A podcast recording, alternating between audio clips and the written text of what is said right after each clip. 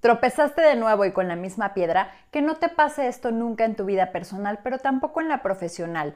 Para que no te pase, te voy a dejar hoy una estrategia que es buenísima para detectar errores, corregirlos, pero también para poder identificar aquellas cosas que estás haciendo bien y no dejes de hacerlas. Así que acompáñame a descubrir el COE.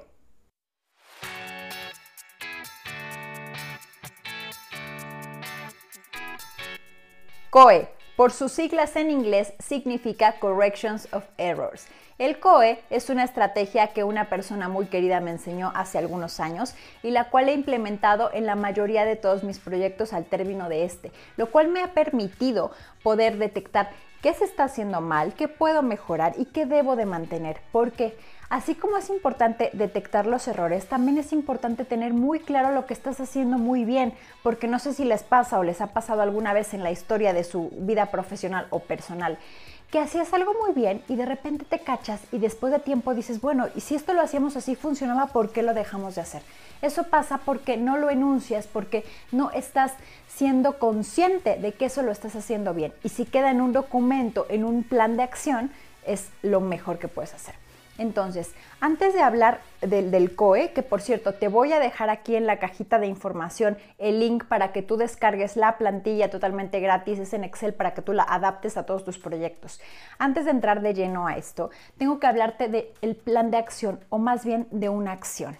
¿Qué es una acción? Una acción concreta tiene que empezar con un verbo en infinitivo. Si no empieza así, no es una acción. Muchas veces yo me encuentro con planes según de acción o minutas o cosas por el estilo donde ponen servicio al cliente y le ponen el responsable, el deadline y todo lo que tú quieras. Pero servicio al cliente, ¿qué? Se tiene que mejorar, se tiene que quitar de plano, se tiene que dar un curso para mejorar el servicio al cliente. ¿Qué se tiene que hacer? Entonces, grábate por favor que toda acción tiene que empezar con un verbo infinitivo porque justo ese verbo te lleva a accionar la actividad que tienes que hacer para poder tener resultados mejores. Bien, entonces, esto como te dije te sirve para muchas cosas. Vamos a pensar a lo mejor en un evento, en una activación o en un proyecto importante. Y vamos a poner este, tres cosas. Tú tienes que enlistar todas las cosas que tenga tu evento. Yo ahorita voy a poner, se me ocurre, no sé, servicio a cliente, imagen de los vendedores y speech de ventas, por ejemplo, ¿no? Entonces tú enlistas todas, pueden ser desde tres hasta no sé cuántas puedes, bueno, los que hacemos planes de acción y corregimos cosas sabemos que puede ser una lista interminable, ¿no? si llega hasta 100, bueno, es lo que sucede. Entonces, después de que enlistes en una columna todas las, las cosas o los temas, por así llamarlo, el tema central, vas a poner tres columnas a tu derecha. Entonces vas a poner la de mantener, la de mejorar y la, dejar, y la de dejar de hacer. Como tú, como tú estás viendo, los tres son verbos en infinitivo, ¿sí? Mantener, mejorar y dejar de hacer. Entonces abajo solamente tienes que poner lo que complete a esa acción, pero no todo. A lo mejor algunas cosas te caerán en dos cosas. Es muy difícil que caigan en las tres porque o la, la sigues haciendo o la dejas de hacer. Eso es como complicado. Pero a lo mejor hay de eso cosas que tienes que seguir haciendo y cosas que tienes que mejorar. Ejemplo. Entonces ahorita vamos a poner servicio a cliente. Vamos a suponer que tu evento, el servicio al cliente fue muy bueno. Todos salieron del evento diciendo que la verdad que el servicio que se les dio fue magnífico. Entonces, tú tienes tu tema, entonces tienes tus tres columnas. ¿Dónde vas a poner la acción que vas a tener?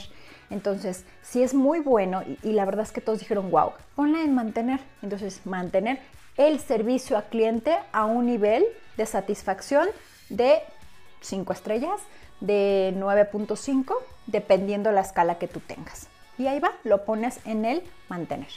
Vamos ahora con el siguiente ejemplo. Vas ahí tienes la parte de, dijimos, imagen de los vendedores, ¿no? Imagen profesional de los vendedores. Vamos a poner que esta es buena, pero podemos arreglar algo, ¿no? Entonces a lo mejor eh, las eh, chicas se verían muchísimo más lindas, a lo mejor con una mascada más bonita o, o que a lo mejor tuviera relevancia con la marca, no sé, para que se vieran muchísimo más profesionales. Entonces, si tú tienes el tema y de imagen profesional, ¿dónde vas a ponerlo? En la columna de mejorar. Y a lo mejor vas a poner mejorar el uniforme incluyendo un elemento que consta de y ya todo lo específico que tú quieras hacer. Pero sí tienes que ser muy específico. Y después a lo mejor tenemos en el speech de ventas, ¿qué crees? Que la imagen se puede mejorar, que el servicio buenísimo, pero nomás no vendieron. Entonces, el speech de ventas lo pongo entre comillas porque quien me conoce ya sabe que en las neuroventas no usamos ese speech de ventas porque no somos los típicos vendedores, pero a lo que me refiero es a lo mejor a la estrategia de ventas. A lo mejor la estrategia de ventas es que no funcionó. Entonces eso va en la parte de dejar de hacer y entonces dejar de utilizar las herramientas porque vamos a suponer que ese equipo no estaba utilizando neuroventas, estaba utilizando las ventas de siempre. Entonces, dejar de utilizar, ¿no? O sea, el dejar de hacer o dejar de, dejar de utilizar los eh, speeches antiguos de ventas viejas que ya no sirven, ¿no? Y cambiarlo por un speech de neuroventas, ¿ok? Entonces, a lo mejor aquí pones lo de dejar de hacer, ya hay que dejar de utilizarlo y a lo mejor sí puedes en ese mismo tema poner una acción en el de mejorar y es a lo mejor eh, mejorar la capacitación en neuroventas al equipo ¿no? responsable de bla, bla, bla, bla, bla. Y entonces tú ya vas identificando en qué lugar cae. Como en cualquier plan de acción, tiene que tener su responsable con nombre y apellido o iniciales o como tú gustes y mandes. Y en la parte siguiente vas a poner la fecha. ¿Ok? Algo muy importante del COE, de lo que aprendí es revísalo no sé con qué frecuencia, depende, depende la frecuencia de los proyectos no sé, pero revísalo por lo menos dos veces por semana, una vez por semana con el equipo para ver avances y ponle una columna que diga estatus, vamos al 20%, vamos al 30%, vamos al 40%, vamos al 50%. Ejemplo, no, pues las máscaras a lo mejor son muy fáciles, se van a hacer y todo, sí, aprobado el diseño, bueno, a lo mejor en una semana quedan como están, ya están, 100%, perfecto. Pero a lo mejor el curso de neuroventas te vas a tardar un poquito más.